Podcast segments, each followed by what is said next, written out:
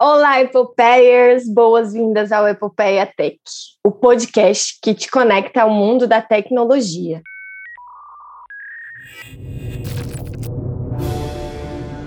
Epopeia vem do grego epos. Na literatura, representa poemas épicos feitos extraordinários. Para nós mulheres, epopeia tech significa a vontade de ocupar espaço e ousar dentro do mercado de tecnologia. Temos uma missão: construir uma rede de apoio para mulheres que atuam ou querem atuar nessa área predominantemente masculina. Apoio B1 Jornadas Digitais, Exenvia Company. Olá, Epopeiers! Boas-vindas ao Epopeia Tech. Aqui é a Marina Mendonça e no episódio de hoje nós vamos continuar o papo sobre o incrível mundo de UX, descobrindo hoje um pouco mais sobre a área de UX Design. Fala galera, aqui é a Aninha Monteiro e é isso. Hoje nós vamos falar sobre o boom das carreiras de UX Design. Mas e aí? Por que será que tem se falado tanto nessa profissão? O que é o UX Design e qual a sua relevância dentro do mercado? Já notaram que cresceu muito a oferta de cursos de formação nessa área? Bom, design de experiência do usuário é algo fundamental para o sucesso de qualquer negócio. Entender o comportamento do usuário e propor soluções adequadas a essas necessidades tem um potencial de virar o jogo e conquistar clientes. Segundo o LinkedIn, UX Design está entre as cinco principais hard skills que as empresas mais precisam. Não é à toa que vários cursos e oportunidades de emprego nessa área vêm sendo amplamente divulgados. E para falar sobre a carreira em UX Design, trouxemos aqui uma mulher que, olha, é uma inspiração para muita gente em migração diária ou que já está inserida no mundo tech. Quem topou bater um papo epopeico com a gente foi ela, a queridíssima Karina, mais conhecida como Nina Talks. Ela é formada em ciências da computação, mas é só referência em UX designer aqui no Brasil. Seja muito bem-vinda, Nina. Eu não sei nem descrever o prazer que é ter você aqui no nosso podcast. Muito obrigada por topar estar com a gente aqui hoje. Ah, eu que agradeço pelo convite, estou super feliz. Nina, é uma alegria enorme tê-la aqui com a gente e eu sei que o nosso público vai amar esse episódio tanto quanto a gente. A Nina Talks dispensa apresentações, né? Já vimos que você é uma referência em produção de conteúdo tech.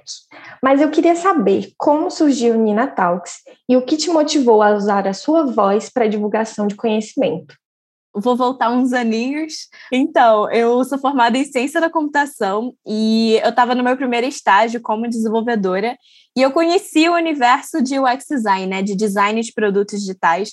Nunca tinha passado assim na minha cabeça quem eram as pessoas responsáveis por isso, muito menos que era uma disciplina tão completa, tão focada nas pessoas. Então, de ver os designers trabalhando com isso no dia a dia, isso me encantou, me brilhou muito os olhos. E eu falei, gente, como eu não sabia que isso existia. E aí eu comecei a, a estudando ali por conta própria mesmo, descobrindo sobre esse universo, lendo artigo, vendo vídeo. Comecei a perguntar para esses designers estavam trabalhando comigo o que, que eu poderia fazer, o que, que eu poderia estudar, como que eles tinham se tornado UX designers. Então, eu fui pesquisando muito sobre. E algo que eu senti muita falta eram pessoas no início da carreira e mulheres falando como que era aquele processo, como que era trabalhar com aquilo. Então eu tive que inclusive procurar muito conteúdo em inglês mesmo, porque aí lá fora tinha mais pessoas, mas ao mesmo tempo era muito pouco. Então aqui no Brasil foi algo que eu senti muita falta. E aí eu também via, né, apresentações de coordenadores, gestores de área falando, só que eu queria muito uma visão ali de início, o que que ajudou a galera a entrar. Para mim é importante ter as duas visões. Obviamente, eu quero entender aonde que eu posso chegar, o que, que eu vou fazer lá na frente, mas como que eu me torno? Tipo, essa era a minha pergunta número um, né? Quais são os primeiros passos? Então, comecei a estudar e consegui fazer essa migração para a área de UX design e logo depois entrei para um estágio de UX na Globosat. E aí lá comecei a colocar na prática, entrei no dia a dia do time é, em vários projetos e para mim foi um aprendizado muito grande. E aí eu comecei a falar sobre isso para amigos próximos e tudo mais, e as pessoas não entendiam o que, que eu fazia, o que, que é isso, como que eu posso trabalhar com tecnologia. Então, meu WhatsApp eram várias pessoas vindo falar comigo, amigos que me indicavam, mandando vários áudios explicando o que eu fazia, quais eram as possibilidades. E aí é, eu falei, gente, falta conteúdo, falta conteúdo. Até que um amigo meu falou: já que falta conteúdo, por que, que você não começa?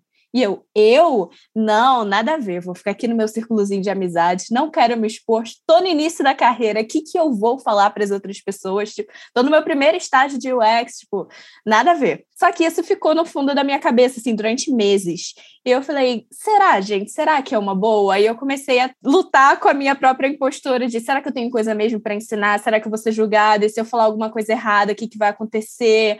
Meu Deus, de como que eu vou ganhar seguidores e tal, onde que eu vou começar, o que que eu vou falar onde, tipo, todas aquelas perguntas, assim. E eu comecei a realmente colocar isso no papel e estruturando. O que que eu poderia falar, com quem eu queria falar, o que que eu poderia compartilhar e o que não, e entender que eu não ter todas as respostas do mundo, tá tudo bem, tá tudo certo, ninguém tem. Então, se alguém me fizesse uma pergunta e eu não soubesse responder, eu falar: olha, desculpa, eu não sei, mas eu posso te indicar talvez pessoas que saibam esses conteúdos, isso daqui pode te dar um direcionamento. Então, foi um trabalho muito interno comigo mesma, de entender que eu tinha coisas para compartilhar. E aí eu acabei optando pelo Instagram. Três anos atrás, as pessoas não utilizavam o Instagram para produzir conteúdo. Era realmente YouTube. Quem era ali mais interessado seguia aquela pessoa no Instagram para conhecer da vida dela. Falei, ah, vou tentar aqui começar um carrossel de fotos. Eu falei, vou fazer mais artes aqui, vou explicando. E eu não imaginava que iria crescer tanto. Eu parti de ninguém vai me levar a sério para, meu Deus, eu estou ganhando seguidores, o que, que está acontecendo? E agora tá dando certo e aí, não esperava por essa. E aí foi realmente construindo a minha comunidade. E o meu medo de não ser levada a sério e ser julgada se tornou, Nina, me identifico muito com você, porque eu também estou no início e o seu conteúdo está me ajudando demais. Então, essa foi uma virada de chave muito grande. Eu falei, cara, eu amo fazer isso, eu amo produzir conteúdo, bora continuar. E aí estamos aí três anos produzindo conteúdo. O que eu acho interessante é que as pessoas já se identificavam com você antes, só que você não tinha visão que elas já estavam se identificando, e depois, quando elas começaram a realmente falar ali, olha, você está fazendo conteúdo, você está aqui, eu estou me identificando, continua, é que a chavinha na cabeça vira um pouco, né? Já era uma influenciadora. Exatamente, a gente tem medo dessa palavra influenciar, porque eu acho que ela tem algo assim muito pesado nela de caramba, eu vou influenciar outras pessoas. Só que quando a gente faz essa influência positiva, a gente já faz isso no nosso círculo de amizades. E as redes sociais, elas apenas potencializam aonde a gente pode chegar. Então eu falo, todos nós somos influenciadores de alguma forma no nosso meio, os nossos amigos e tudo mais. O legal é que a gente consegue ampliar as nossas vozes e atingir mais pessoas. Então, eu acredito muito nisso, assim. E hoje em dia, realmente, que dá essa virada, esse estalo. Eu falo, caramba, eu já era uma influenciadora. Eu só realmente tinha vergonha de mais pessoas saberem o que eu estava fazendo. Eu acho que um ponto bem principal, assim, que talvez tenha te ajudado tanto a começar a ver, se ver realmente como influenciadora, é, como você falou no começo, você queria saber sobre a área, queria saber como entrar na área. E isso é um diferencial, porque a gente tem muito conteúdo de todas as áreas, se a gente vai procurar, é muito para quem já está lá dentro. As oportunidades, o caminho, como chegar aí, é um diferencial, porque as pessoas não querem contar, não querem contar dos fracassos, não querem contar do tipo, ah, eu comecei a procurar, só tinha em outras línguas. O que, que eu vou fazer? E se desmotivava por isso.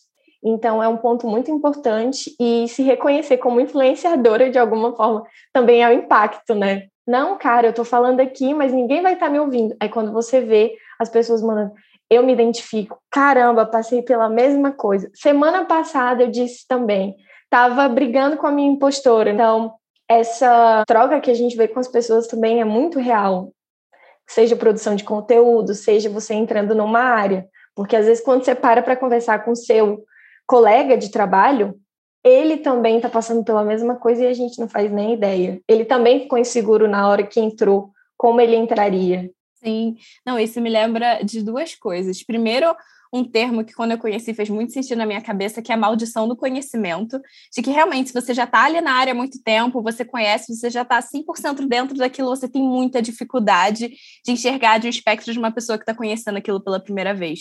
Então, para mim, é um exercício diário de alguma pessoa me manda assim, ah, como que eu me torno UX designer? E às vezes a gente para e pensa e fala, cara, você pode jogar ali no Google passos e tal, mas a pessoa ela tá 100% perdida e ela te enxerga como uma referência, então ela quer ouvir de você qual você acha que seria um bom caminho para seguir. Então, eu vejo muitas pessoas tipo, ah, é só jogar no Google, é só jogar no Google. Mas é uma pessoa que está tendo ali o primeiro contato, ela está procurando pessoas que já passaram por aquilo, para ela não, não seguir um caminho ali muito sinuoso e para poder chegar lá, então, da gente tirar o chapéu, de, de falar, gente, eu vou me colocar aqui 100% à disposição dessa pessoa, porque ela está querendo aprender e eu estou aqui disposta a ajudar. Então, acho que é muito sobre isso. E o que você falou das pessoas, elas não querem falar dos erros, né? Só falar dos acertos, eu acho que algo que também foi super importante para mim é, é, me colocar numa posição de vulnerabilidade muito grande. Então, sou super fã do, do conceito de, de vulnerabilidade da Brené Brown, de falar gente, eu passei por isso, eu errei, eu apliquei para o processo seletivo, não passei, eu mandei para uma competição e deu errado e tentei de novo no seguinte, eu não vou só cantar as minhas vitórias, eu quero falar de todo o meu processo, porque a rede social é realmente é um pequeno, pequeníssimo recorte da nossa vida. E quando eu vejo que as pessoas falam, ah, essa menina, ela só se dá bem na vida, ela ganha tudo que, que, ela, que ela faz, essa menina é ultra produtiva. E eu falo, gente, eu tenho dia que eu, eu não quero fazer nada, eu só fico deitada na minha cama, tipo, eu, eu choro, eu erro no trabalho, não dá certo as coisas. Então eu tomo cuidado e falo, cara, eu vou mostrar como uma pessoa acessível e eu vou comentar dos meus erros também, porque todo mundo passa. Não quero, eu quero não quero de forma nenhuma me colocar no altar. Eu quero, gente, eu estou aqui para ajudar. Todos erramos, todos passamos por momentos sinuosos aí, complicados, mas a gente pode se ajudar. Vamos construir uma comunidade aqui que realmente se ajuda, porque a gente vai mais longe, né? É humanizar os processos, né? E lembrar da importância de ter outras pessoas apoiando, que é uma coisa que a gente sempre fala também.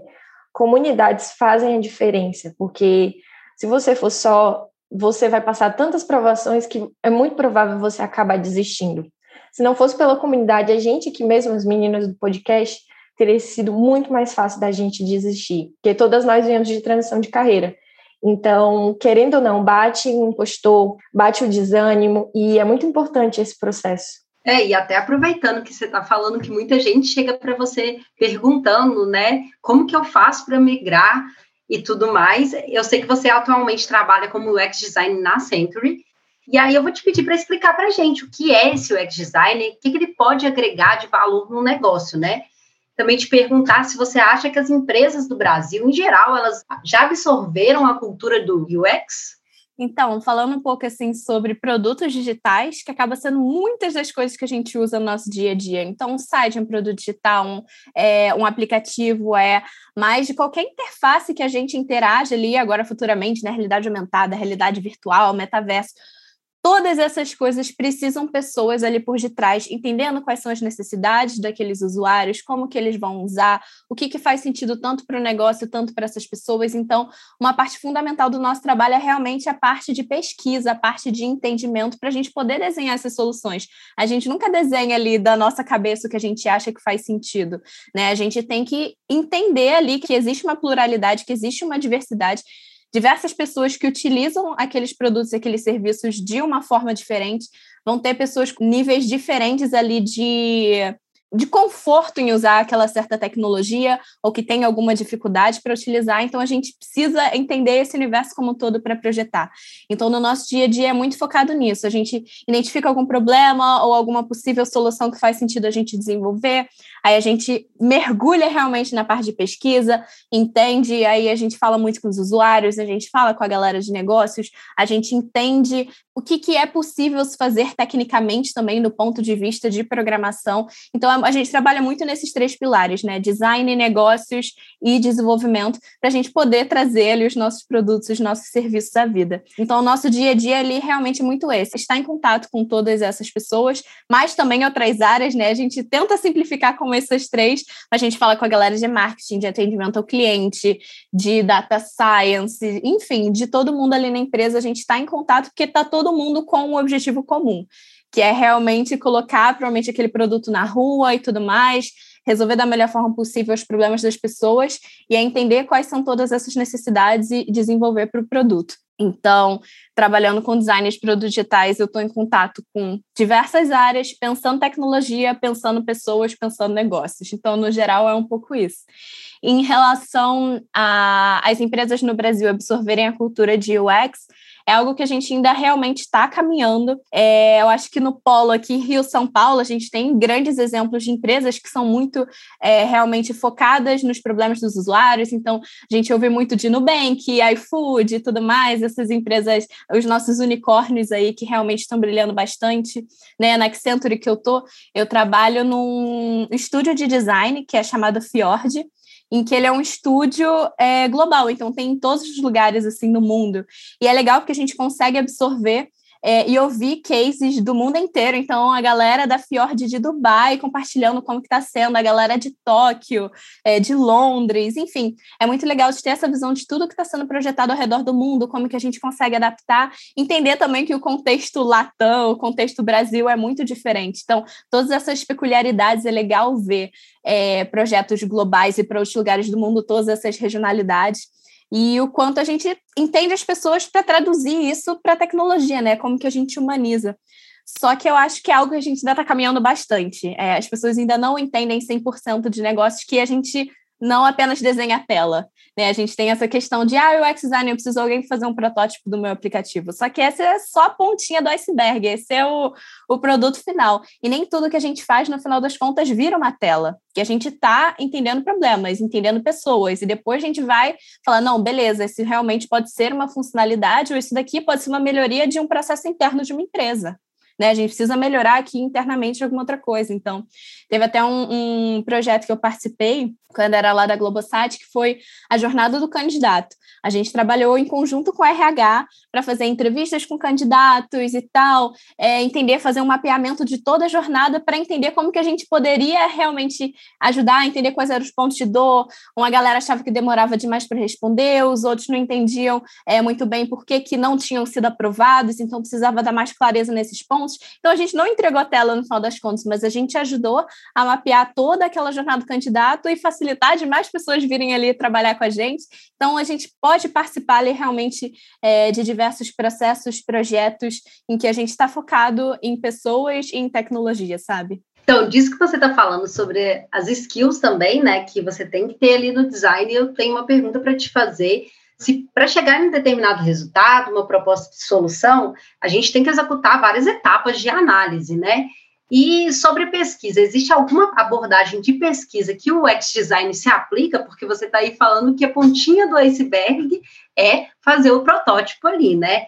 E eu queria te perguntar se essa skill ela é importante para um UX designer que está querendo entrar na área e que quer continuar aí, que precisa estudar um pouquinho mais. Então, o que eu acho muito legal dessa área de UX é que a gente pega emprestado conhecimento de diversas áreas. Então, principalmente nessa parte de pesquisa, a gente está muito colado com a galera de antropologia, com a galera de psicologia, já que a gente está lidando com pessoas. Então, diversas metodologias de pesquisa que a gente utiliza, a gente pegou emprestado ali. E a gente trabalha muito com duas formas principais, que é a pesquisa quantitativa e a pesquisa qualitativa, que é o que o próprio nome diz. Então, digamos assim, assim, que a gente identificou quantitativamente através de alguma ferramenta que a gente tem no nosso site, de que tem muitas pessoas abandonando o carrinho de compras no nosso e-commerce. A gente consegue ver lá, identificar que tem muitas pessoas. Só que a gente não está entendendo nesse caso, a gente não tem insumo suficiente para entender por quê. Então a gente vai investigar qualitativamente, então a gente utiliza métodos qualitativos, que pode ser uma entrevista, um usuário selecionar algumas pessoas, alguns clientes e entender. E aí a gente vai descobrir, pô, é realmente só lá no final que eu calculo o frete, e o frete dá 50 reais, então é por isso que abandono. Ou porque está faltando alguma informação que para ele era extremamente importante para finalizar aquela compra que gera alguma insegurança. Então a gente sempre é, trabalha com esses dois extremamente aliados, não tem um antes do outro. Então, muitas vezes a gente faz entrevistas para a gente entender melhor sobre um problema e a gente anota quais são esses pontos e o que nos ajuda a priorizar é identificar quantitativamente com que frequência aquilo ocorre. Então, a gente prioriza, cara, esse daqui realmente que a gente descobriu qualitativamente se repete para muitas pessoas. Então, acho que faz mais sentido a gente atacar isso daqui primeiro em relação às outras. Isso daqui são menos pessoas, é um público menor. Então, a gente vai sempre aliando um ao outro, um vai ajudando ao outro. E existem diversos métodos, como eu disse, tem entrevista, mas a gente pode fazer também questionário online, é, testes AB, é, diário de uso continuado, testes de usabilidade. Então, existe um espectro muito grande e a gente não precisa saber tudo, né? A gente precisa entender quais são, o que está à nossa disposição, e a gente entendendo o que, que a gente está querendo resolver, é, qual o problema que a gente está querendo resolver, o que, que a gente quer buscar, a gente abre ali o nosso leque de opções e fala, essa daqui funciona melhor, vou estudar um pouquinho melhor, deixa eu ver como que eu vou conduzir, como que eu vou estruturar. Então, eu digo que a gente tem meio que um cinto de utilidades ali a gente vai pegando o que a gente precisa, vai se aprofundando. Então, é ter conhecimento do que, que tem à nossa disposição e a gente vai adaptando, a gente vai buscando, vai descobrindo, vai estudando, vai fazendo ali na hora mesmo, sabe? Então, eu imagino que esse profissional de UX design ele tem que ter uma articulação muito boa, né, para poder lidar com todos ali, para poder pegar insumos de todos os lados também, articular isso tudo e conseguir ali executar o seu trabalho da melhor forma possível, né? Com certeza. Quando pergunta para mim qual é a habilidade mais importante, eu digo que é comunicação, no sentido tanto de comunicação ativa como passiva, da gente escutar muito as pessoas, né? A gente tem que se colocar numa posição ali de ouvinte em que a gente não vai interromper, né, numa entrevista, a gente quer ouvir ao máximo, a gente não vai utilizar termos técnicos, a gente vai realmente fingir que a gente não conhece aquele produto e deixar a pessoa falar. Então, a gente trabalha muito essa, essa questão de ouvir as pessoas. Só que tem muita gente que confunde também, ai, será que eu preciso ser uma pessoa extrovertida? Eu sou introvertido. Muitos UX designers são introvertidos. Você não precisa ser extrovertido para conduzir bem uma entrevista, falar, se comunicar com as outras pessoas. Então, comunicação é diferente de ser extrovertido. Acho que esse é um ponto super importante. Eu conheço muitos designers incríveis que são quietinhos, são na deles, são incríveis, são maravilhosos, mas que é a forma com que eles são, né, da personalidade deles. Então acho que é importante falar isso. Eu acho que o principal que a gente pode tirar de tudo que tu falou até agora é que os produtos mudam porque os hábitos dos humanos que consomem os produtos mudam. Então eu acho que é, é muito aplicável nisso. E principalmente eu acho que deve ter tido uma mudança gigantesca agora por conta da pandemia, porque a vida inteira se tornou digital. Então ter que repensar soluções, adaptação, é um trabalho constante, precisa, né, sempre estar tá indo atrás de saber, entender melhor, ver como as pessoas, porque é dinâmico. Querendo ou não, produtos digitais me parecem muito dinâmicos, porque os, consum os hábitos das pessoas mudam, toda hora as pessoas estão sendo influenciadas por coisas tipo TikTok, a gente nem se dá conta, mas tanto de coisa influenciada. A música, por exemplo, agora, né? E uma parte importante, eu acredito, no, no seu dia a dia, são as ferramentas de trabalho. Aí eu queria saber um pouco mais sobre essas ferramentas, alguma dica de ferramentas que você possa deixar para o pessoal. Sim, com certeza. Então, a gente utiliza muito Figma. O Figma é o queridinho dos UI, UX designers, assim. Antigamente a gente utilizava, por exemplo, o Sketch, só que o Sketch ele era extremamente restrito, porque ele só funcionava em MacBook, então era algo muito difícil da galera usar, só tinha versão paga, então era algo muito elitizado. É, e aí depois até surgiu o Adobe XD e tudo mais, que é da Adobe, mas acabou não vingando tanto no Brasil. E uma das melhores coisas que surgiram para gente de design de produtos digitais foi a criação do Figma, porque primeiro que você pode usar ele no, no navegador, você não precisa nem baixar no seu computador, ele tem para Windows, tem para Mac, tem versão gratuita, então para a galera que está querendo começar eu já falo, baixa o Figma, testa, tem muito tutorial no YouTube legal de você entender como é que funciona. Ele não serve só para fazer as telas, então a gente monta os fluxos, a gente estrutura tudo lá. Eu gosto de fazer benchmark, porque é como se fosse um quadro branco gigante. Você vai colando as coisas, jogando imagens lá. Todos os meus posts do Instagram eu faço no Figma, tipo, eu utilizo lá para tudo. E eu acho muito legal porque tem uma parte lá também de comunidade. Então, as pessoas elas podem subir templates de diversas coisas lá e você simplesmente baixa de graça. Então, sei lá, eu quero montar uma jornada do usuário. Eu pesquiso lá, jornada do usuário. Muitas pessoas subiram templates, não precisa muitas vezes construir um do zero. Então, já tem um formato que você consegue montar montar. Então, sempre isso, o valor da comunidade é muito forte, independente da área. E eu acho que na tecnologia é algo extremamente é, forte mesmo. Acho que eu não conheço nenhuma outra área assim em que a comunidade é tão forte como tecnologia. A galera se ajuda muito. Então é da gente conectando esses pontos, conhecendo pessoas e a gente consegue realmente ir muito mais longe. Porque, como você disse, é extremamente dinâmica a nossa área. Toda vez está surgindo coisas novas, ferramentas novas, então se a gente não se atualiza, a gente acaba ficando um pouco perdido. Ao mesmo tempo que, como a gente está tratando de pessoas, sempre vão surgir coisas novas, mas o coração, né, o core do que a gente faz nunca vai mudar. Quer entender quais são esses hábitos de consumo, a gente está ali sempre muito antenado. E aí, se for uma realidade virtual, vai ser um metaverso, vai ser sei lá o quê, não tem problema, porque isso é só lá no final. A gente precisa entender e depois falar, pô, o que realmente mais é, melhor soluciona esse problema é isso, e não ao contrário. Eu vejo muitas pessoas falando, ah, eu quero fazer um negócio de realidade virtual. Tá, mas qual problema você está querendo resolver? Para quem vai ser isso? Vamos começar pelo problema em vez de começar pela solução. Eu vejo muitas pessoas querendo começar pela solução, então tem que dar uns passinhos atrás. Eu acho que isso que gera muita ansiedade. Todo mundo quer saber quais são as últimas tecnologias porque elas querem utilizar elas, sendo que esse não é o melhor caminho. Só gera ansiedade, no final das contas, muitas vezes acaba sendo um produto que as pessoas não vão usar, porque não está resolvendo problema real nenhum, assim, sabe? E eu vou aproveitar que você está falando da comunidade você está falando aí de qual ferramenta utiliza, você consegue listar os erros mais comuns dos iniciantes na área e dicas para evitar algum desses erros?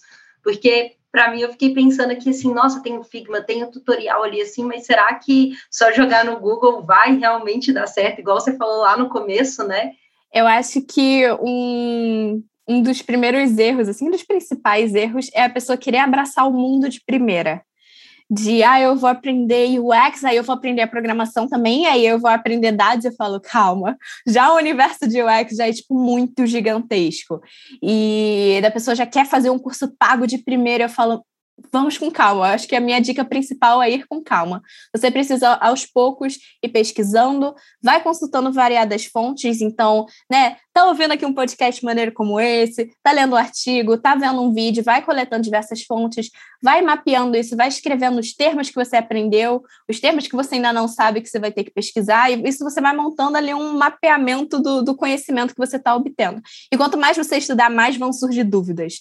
Então, de você entender que isso faz parte do processo que isso é bom. Eu sempre falo de é, a gente ter muitas coisas para estudar, a gente tem que ver isso como algo bom. Imagina, tem que pensar ao contrário, imagina se não tivesse nada para a gente estudar. Ia ser extremamente ruim. Então, vamos curtir e aproveitar o processo. E você vai fazendo esse mapeamento, tem diversos cursos gratuitos, e você vai começando por isso, até porque você vai ter uma noção melhor do pelo que, que você se interessa, o que, que faz mais sentido. Então, isso te ajuda, por exemplo, a escolher um curso pago mais lá na frente. Porque os cursos de tecnologia também são caros, eles demoram meses, você tem que se dedicar bastante, até te ajuda a escolher qual é o foco maior, qual o modelo que funciona melhor para você. Você prefere um ao vivo, prefere um gravado, se encaixa melhor na sua rotina, você prefere mentoria em grupo, você prefere mentoria individual. Então, você tem que ter um autoconhecimento maior na hora de você optar esse tipo de coisa. Então, me pedem, ah, qual o melhor curso? Eu falo, o melhor curso é o que funciona melhor para você. Posso te indicar várias opções, mas só você vai saber escolher ou ver quais são os enfoques que você mais gosta e o que vai encaixar melhor no seu bolso, no seu dia a dia e que também o curso mais caro não significa que é o melhor. Tem que ser o que você vai conseguir seguir até o final, que vai tirar as suas dúvidas. Então, acho que é muito sobre isso, de você ir com calma, você ir construindo a sua base de conhecimento aos poucos. Isso vai te dar insumos para você ir fazendo outras escolhas. E não tem problema de por onde você começar. De eu tenho que começar por um curso, eu tenho que começar por um vídeo, por um bootcamp.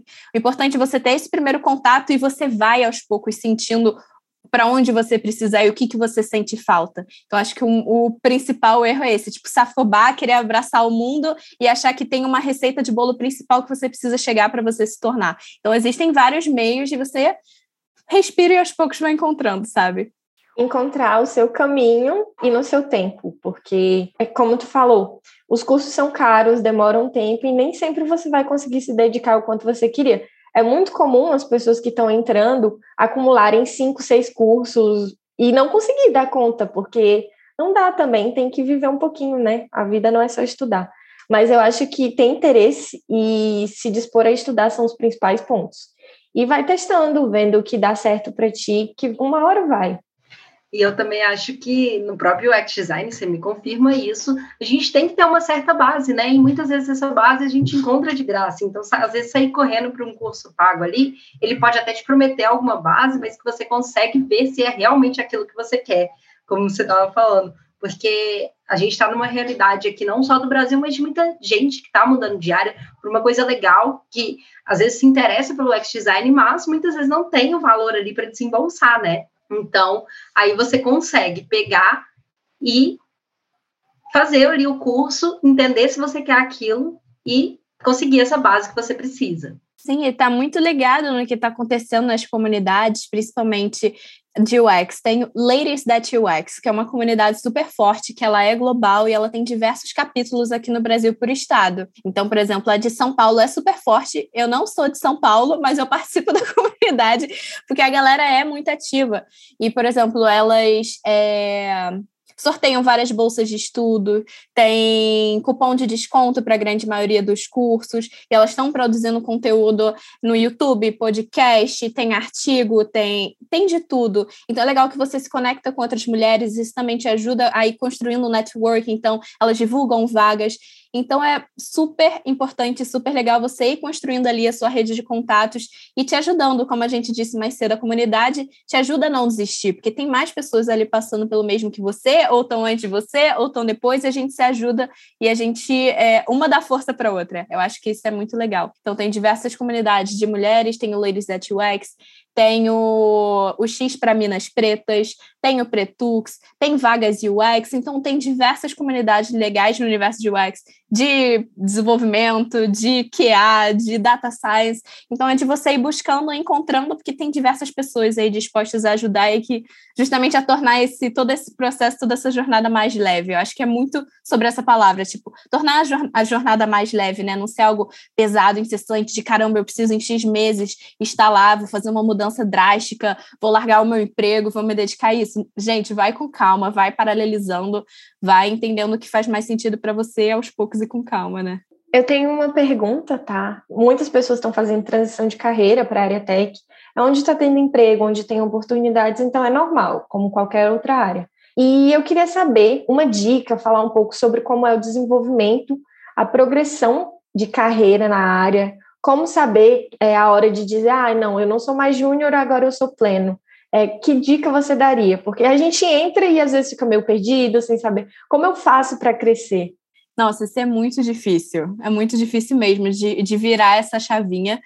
E o que sempre me ajudou e me ajuda até hoje é Primeiro, está sempre muito em contato com as minhas lideranças e os meus pares. Então, quem trabalha comigo, eu constantemente pedir feedback sobre o meu trabalho, sobre o que, que eles estão achando, sobre o que, que é esperado para minha posição. Então, é super normal as empresas não terem isso muito bem definido. Tipo, ah, a gente precisa de um product design, mas qual a diferença do júnior para um pleno, para um sênior? Mas aí isso também é meio nebuloso. Então, da gente cobrar esse tipo de coisa do que, que está sendo esperado do meu trabalho, como que eu posso superar expectativas, eu estou abaixo, estou normal, estou acima. Então é algo que a gente tem que correr muito atrás, porque as pessoas não vão fazer isso pela gente, porque elas estão preocupadas com a carreira delas. Cada um está com um foco ali realmente em crescer.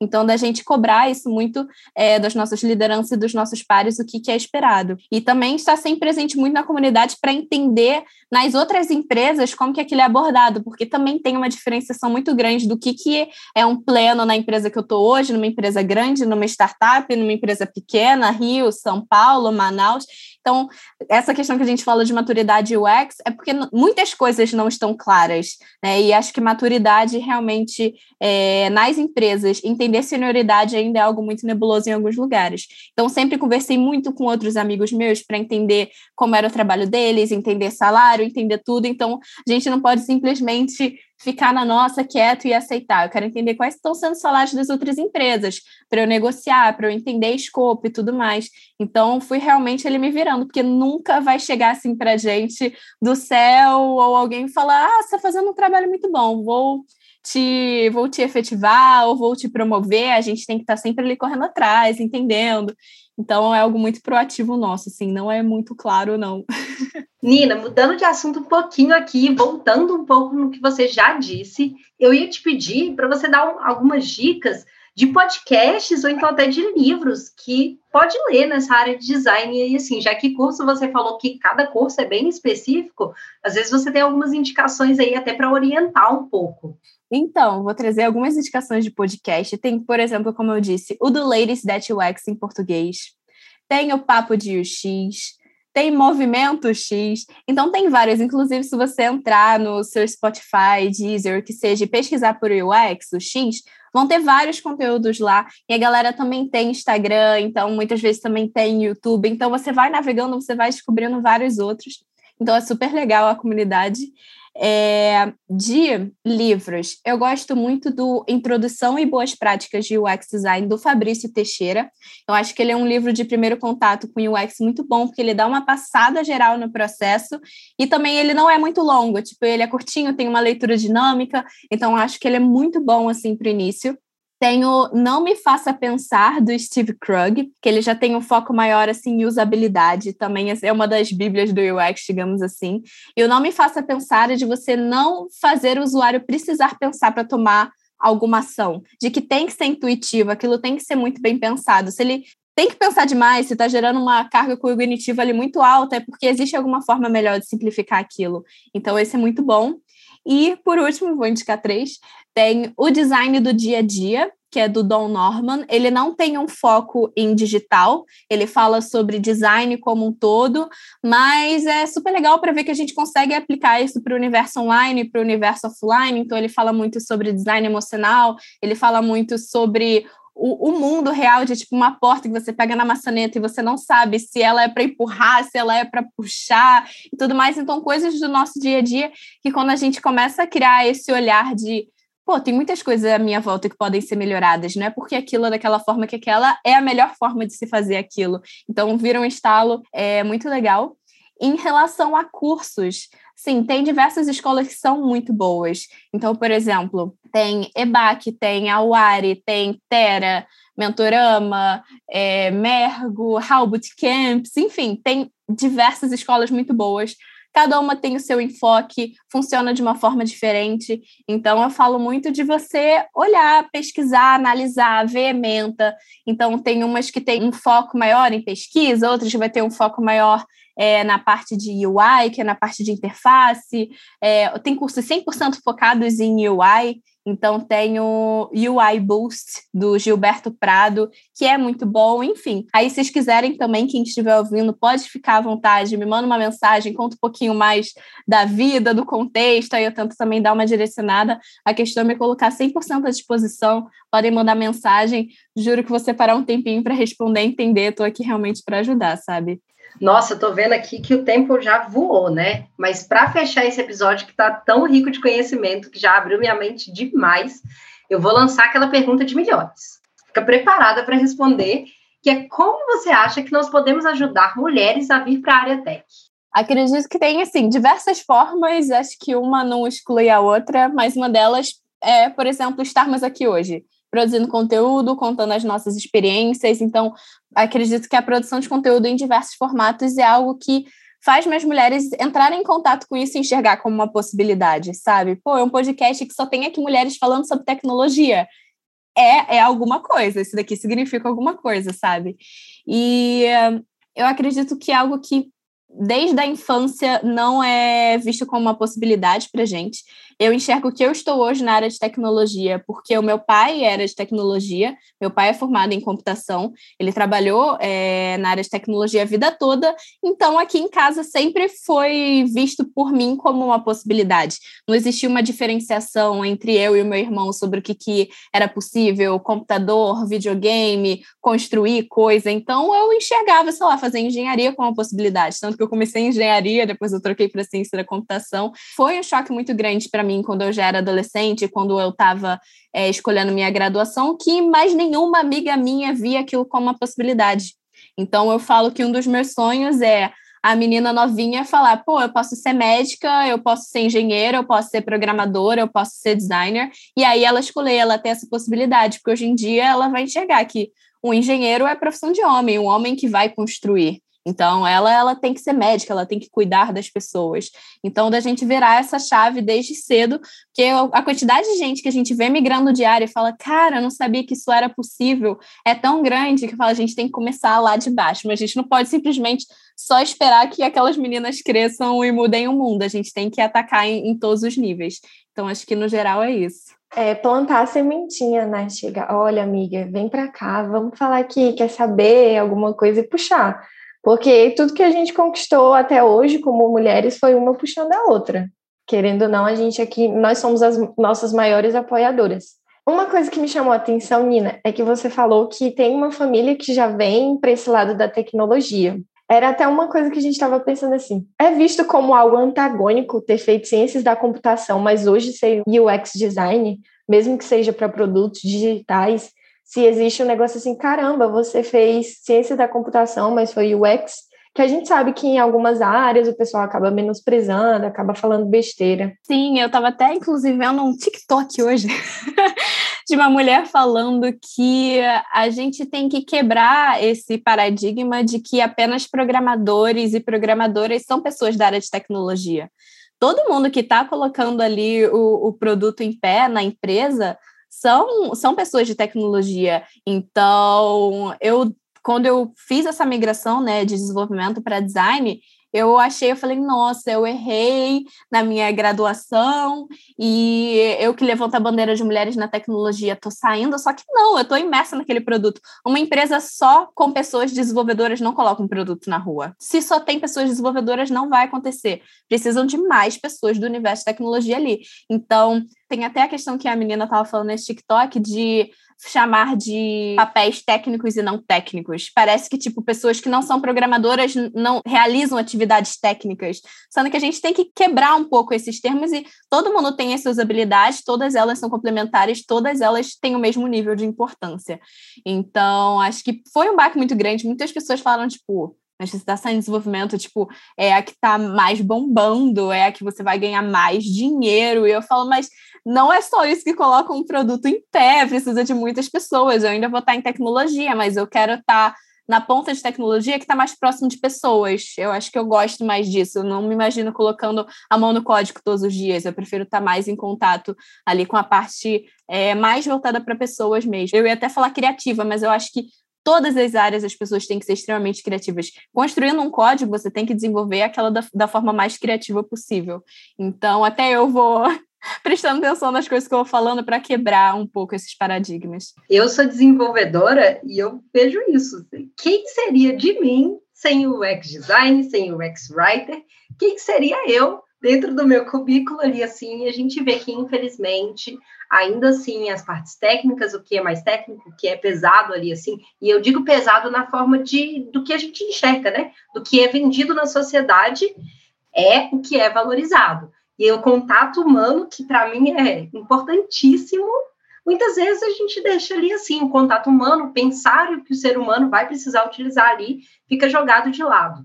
É entender que um produto é construído por diversas áreas e entender que todas as áreas são importantes, porque senão pode ser o melhor código do mundo, mas se não está direcionado para o usuário, o usuário vai abrir aquilo ali e vai dizer que droga, eu não consigo usar isso, eu não quero usar isso. Para mim, não, nunca mais eu quero ver na minha vida. Então, tem que lembrar que é uma construção conjunta, um processo, um produto digital. Nina, eu me sinto muito grata em poder estar aqui hoje, recebendo tantas dicas valiosas e sabendo que essas dicas vão ser transmitidas para várias pessoas e que podem ajudar alguém que, assim como eu e tantas outras pessoas, enfrentaram ou estão enfrentando ou querem enfrentar um processo de transição de carreira. Eu fico muito grata mesmo, muito obrigada. E queria pedir, se você tiver algum recado, alguma frasezinha assim de efeito para deixar para o pessoal, fica à vontade. Ah, eu que agradeço demais pelo convite, foi um papo super, super, super gostoso. Amei, aprendi demais com vocês também. E acho que uma frase que eu falo bastante, mas que eu gosto muito, é de que você não precisa ser ótimo para começar, mas para ser ótimo você precisa começar. Eu acho que tem muito a ver com isso de transição de carreira, pessoas querendo pular etapas, pessoas extremamente ansiosas realmente para falar, nossa, migrei. Sendo que tem muita coisa ali no meio que a gente pode aproveitar, é, tudo que você passou antes serve de uma bagagem muito grande para onde você está indo, então você realmente está ali fazendo mais uma curva ali na sua jornada chamada vida, sabe? Então, de entender que a, a bagagem que você tem vai fazer muita diferença e que aos poucos você vai se encontrando. Acho que a vida é sobre isso, né? Se fosse tudo extremamente linear, pensado, caixinha, você pensou aquilo com 18 anos e seguiu até os 80, eu acho que não teria emoção. E a vida é para ser emocionante. Então é isso, gente. Obrigadão. Foi um prazer, eu amei. Agora eu que vou te agradecer por vir aqui no Epopeia Tech, maravilhoso pra gente. Obrigada por todo esse conhecimento que você compartilha no Instagram, compartilhou aqui também no YouTube, né? E você faz a diferença com esse conteúdo. É uma verdadeira inspiração para a gente que está aqui começando, né? Porque está todo mundo iniciando aqui e te vê como uma referência muito grande. Em nome de todas nós, que construímos esse podcast a gente deseja um caminho de muito sucesso e muita felicidade para você. Ah, obrigada, vocês são mais lindas, valeu demais. E para quem aí assistiu, não deixa de seguir todas nós aqui no Instagram. Segue o Tech, segue Nina Underline Talks. A gente vai estar tá lá produzindo conteúdo cada vez mais. E é isso, gente. Até a próxima. E você que ouviu o episódio até o fim, não deixe de anotar essas dicas maravilhosas. Segue todo mundo, participe de comunidades Vá no Instagram, vá no LinkedIn, faça networking, porque também ajuda muito. E o seu caminho é único e você vai conseguir. Às vezes nem sempre como você espera, mas você vai chegar lá. Muito obrigada e até a próxima. Epopeias eternizam grandes feitos históricos. E aí, mulher? Topa conectar a sua jornada extraordinária com a gente? Esse podcast é uma construção de Aninha Monteiro e Marina Mendonça na apresentação, Aline Dantas na produção, Daiane Queiroz e Priscila Mota no roteiro e criação de conteúdo, edição e mixagem por Daniele Dantas e produção musical por MSW Studio.